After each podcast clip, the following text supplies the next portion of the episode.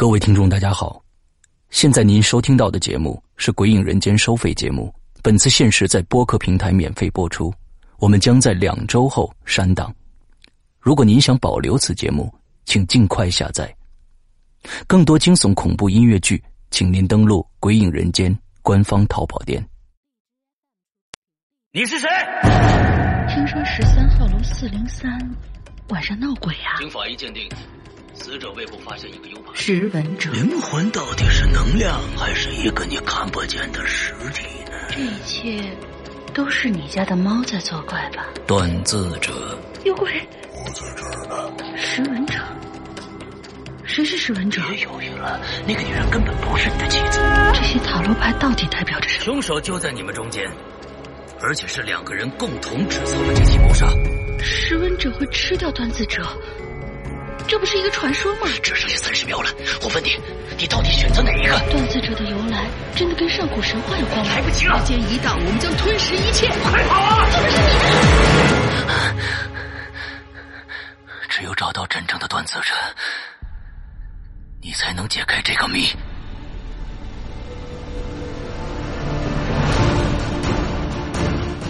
二零一九《鬼影人间》识文断字征文季即将拉开序幕，五月十三日起至八月十二日，我一个识文者将在这黑暗的古堡等待。等待你们这些断字者的到来，并盼望着你们将那些古灵精怪的脑洞、紧张刺激的情节、千姿百态的人物，用你们手中的笔，锻造出旷古烁今的伟大故事。我知道你们在等一个机会，而我一直在等你。二零一九《鬼影人间》识文断字征文季投稿，请发送至邮箱鬼影人间艾特新浪点 com。更多详细咨询，请关注鬼影人间新浪官方微博置顶帖。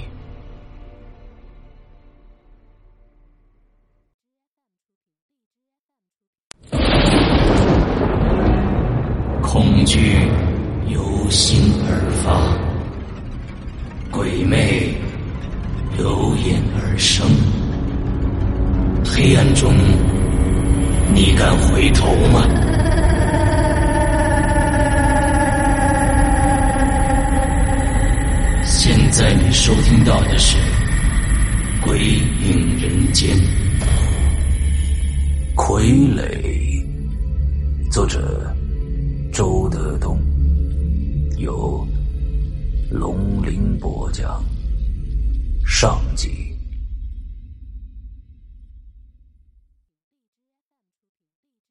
今天这个故事发生在一个叫荣昌的城市。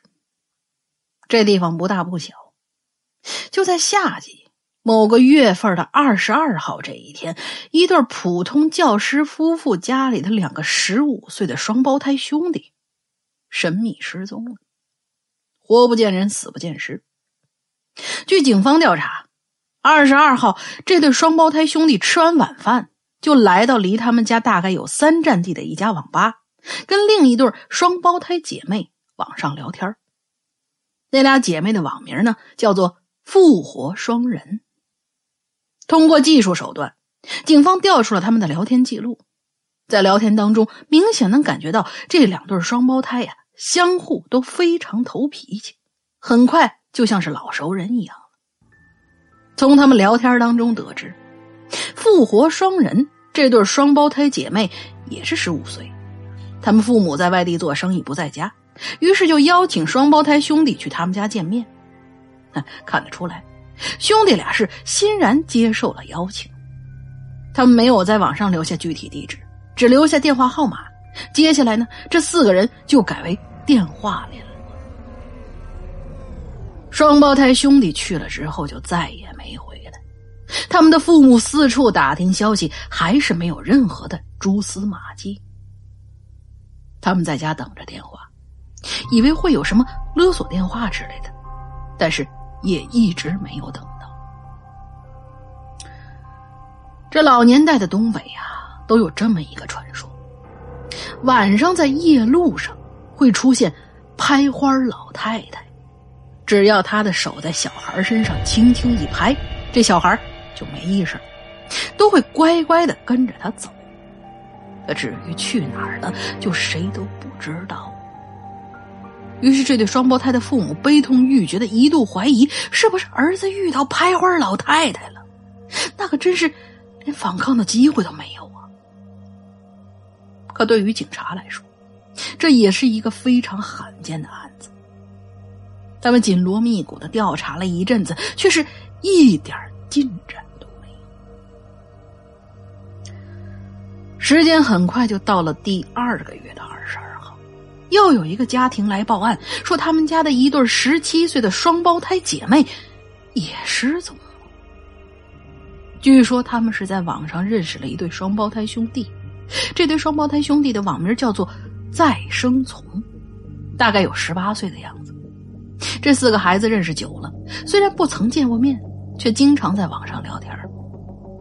二十二号这一天，再生从兄弟过生日，他们就约这对双胞胎姐妹去他们家吃蛋糕，但是这俩姐妹也是一去不返。警方推测。这个再生从和复活双人，应该是同一个人。这个人聊天十分老练，应该是个成熟的男子。他的话似乎带着某种不可抗拒的魔力。他具有很强的反侦查能力，每次聊天都能变换不同的上网地点，让警方抓不到一丁点的规律。于是，警方把这两起案子并案侦查。只是。这两起案子尚未破获，到了第三个月的二十二号，又有一户人家来报案，说他们家的两个十七岁的双胞胎兄弟也失踪。跟前两起案件相似，这兄弟俩在家里上网，跟一对双胞胎姐妹聊上了。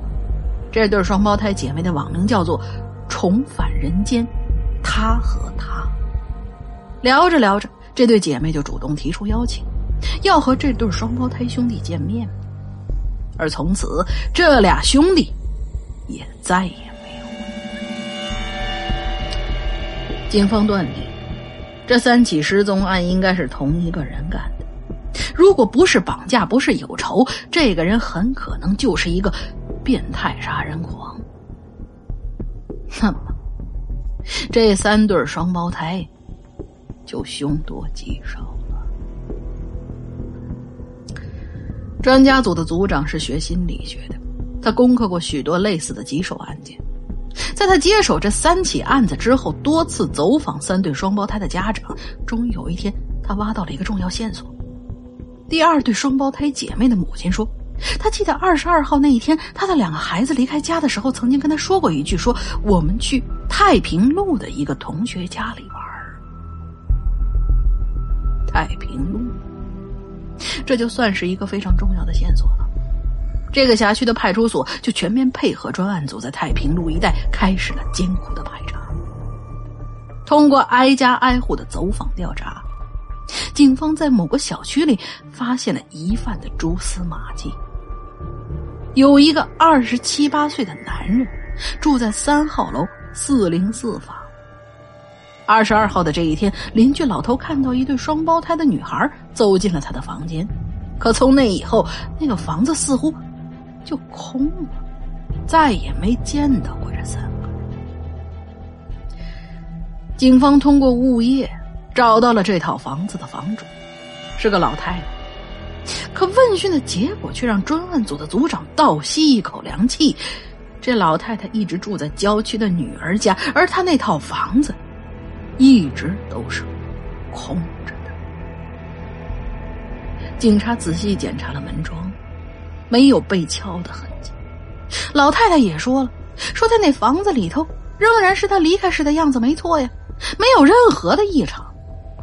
他离开这栋房子已经有半年多了，桌上、地上都是落满了灰尘。而在警方希望提取到陌生人的脚印和指纹的时候，却一无所获。组长就再次询问那个老头：“当时您是不是看错了？”那个老头非常坚定的回答：“哎呀，不会呀，我当时遛弯回来，上楼的时候啊，就看见有俩姑娘正敲四零四的门呢。因为他俩呀，哎，长得一模一样，我我还特意多看了他俩几眼。再后来，有有个男的给他们开了门，他俩就进去了，然后那个门就关上了嘛。啊看来，这个老头是唯一一个目击证人的。通过他的描述，警方画出了嫌疑犯的肖像：二十七八岁。眼睛大，鼻梁高，嘴唇薄，皮肤白，脖子长，身高一米七零左右，酱色的休闲西装，蓝色牛仔裤，还有白色的运动鞋。为了防止第四个月再有双胞胎失踪，警方全力以赴追查这个神秘男子。但是，仅凭一个老头的口头描述，想在一个城市里找到这样一个人。那无异于是大海捞针呐！可时间是不等人的，很快第四个月的二十一号就到了。专案组所有的人的神经都绷紧了，因为那个黑色的日子又要来了。只是大家能做的，只是在网上监控所有的聊天室，寻找和复活、再生、重返人间等字眼有关的一些名。就在二十一号这天晚上，专案组接到幺幺零的一个重要消息，说某个小区的一个业主报案声称，有个男的悄悄潜入了他家一栋闲置的房子。那套房已经空了三四个月了，房主本想这天回去看看暖气有没有漏水，刚刚上楼就看见一个面色阴沉的男子正拿着钥匙开门。开始他以为对方走错了，就在楼梯拐弯处放慢了脚步观察。可没想到的是，这个人竟然把门打开了。房主赶紧就反身下楼，掏出电话来报了警。组长收到消息，很快带着人赶了过去，由房主带头，轻轻打开了门，然后立刻闪到了一边。组长举着枪，一个箭步冲了进去，就看到一个男的正坐在床上，抱着一个笔记本电脑，正在聊天儿。这个男人看上去二十七八岁左右，大眼睛、高鼻梁、薄嘴唇、白皮肤、长脖子，身高一米七零左右，酱色休闲西装、蓝色牛仔裤、白色运动鞋，就是他。可那大眼睛男人却缓缓的抬起头，愣愣的看着组长。组长掏出手铐，低声问他：“知道为什么抓你？”大眼睛男人想了想，知道，我钓了六条小鱼儿。哼，你倒是挺清楚啊！再加一条私闯民宅，说着就把他铐上。大眼睛男人看着这对手铐，竟然笑了，还兴奋的嘀咕了一句：“ 双胞胎呀！”神秘男子终于在二十二号之前被抓住，只是这个人断了一只右手，组长就把他和自己铐在了一起，带回了专案组。大伙儿总算是松了一口气呀，开始连夜突审。在审讯室里，雪白的灯光照在这个人脸上，白的根本就不像人一样。他半眯缝着眼睛。似乎在看审他的警察，又似乎只是在发呆。你叫什么名字？张宝儿。还有其他名字吗？没有。年龄？二十七八岁。你老实点到底多大？二十七八岁。有什么能证明你的身份的？没有。你拐走了三对双胞胎是吗？是的。他们现在在哪儿？都死了。他们是怎么死的？我挖了他们的心。你挖心干什么？不干什么。为了腾出地方，放一张纸，放纸，放什么纸？黄标纸。为什么要放纸？不知道。说到这儿，大眼睛突然呈现出一种痛苦的表情。我必须这么做。你把尸体放哪儿了？请你尊重他们，不要叫他们尸体。问你，他们现在在哪儿？大眼睛停了半晌，才慢慢的回答：“在地下。”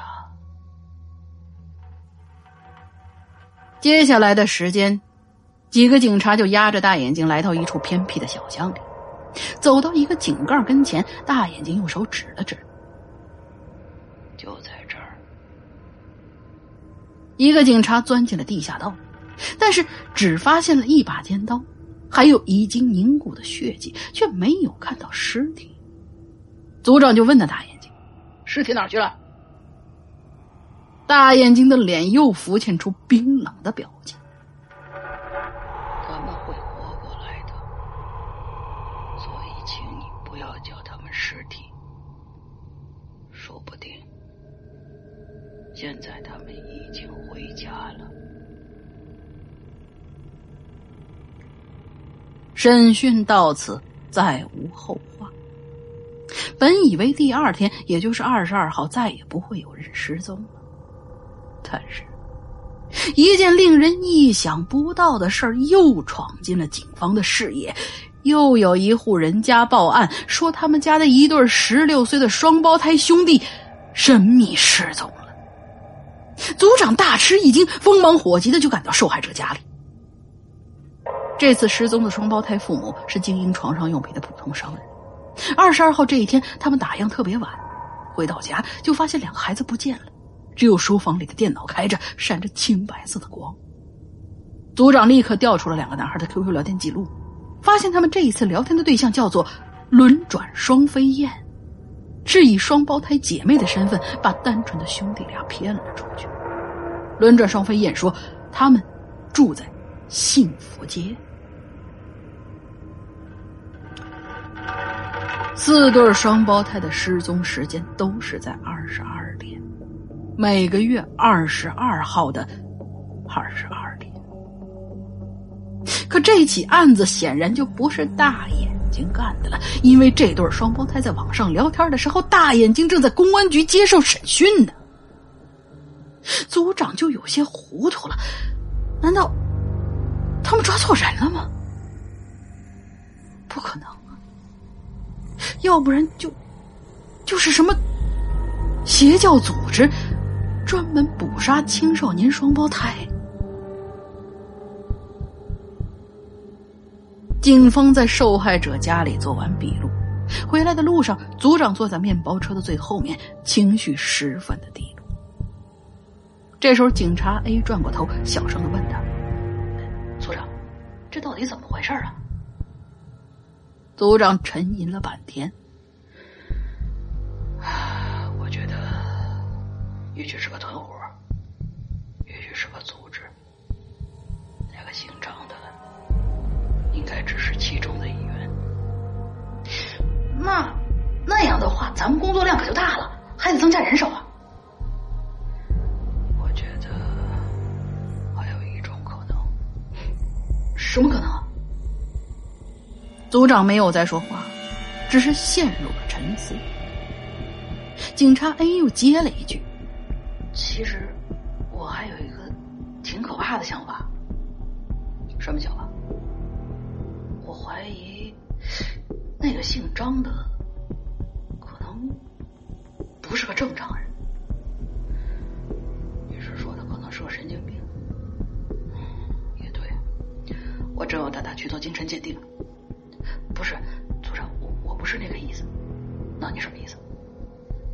警察 A 欲言又止，怎么跟个娘们似的？快说呀！警察 A 这才开口：“您想想啊，他他钻进过几户人家的空房，可那些房子都带着锁呀，他没有挖门撬锁，他是怎么进去的？族长听完，若有所思。是啊，这件事儿他一直都不肯交代。他突然盯向警察 A 的眼睛，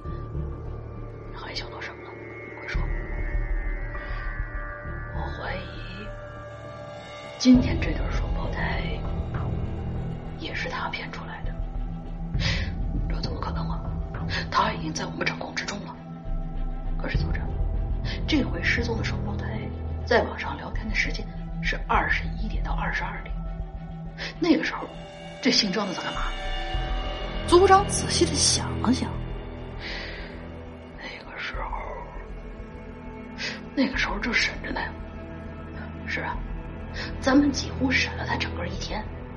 虽然他一直所答非所问，但是他一直没有缄口啊。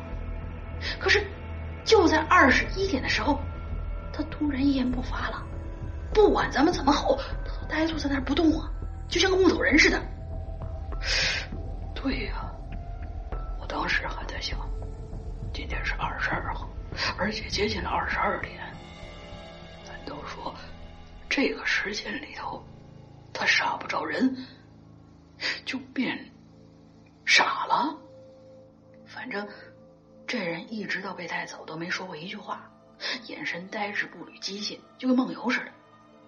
而且我在想，他会不会是留下了一具躯壳，坐在咱们对面，然后？另一个真身就就就跟就跟呃就跟灵魂出窍一样飞走了，去网上继续勾引的第四对双胞胎上钩啊！组长瞪大了眼睛：“你这不是胡扯吗？我我我我真的怀疑他会会什么？”警察 A 狠狠的从牙缝里挤出一句让组长全身一冷的话。我怀疑他会分身术。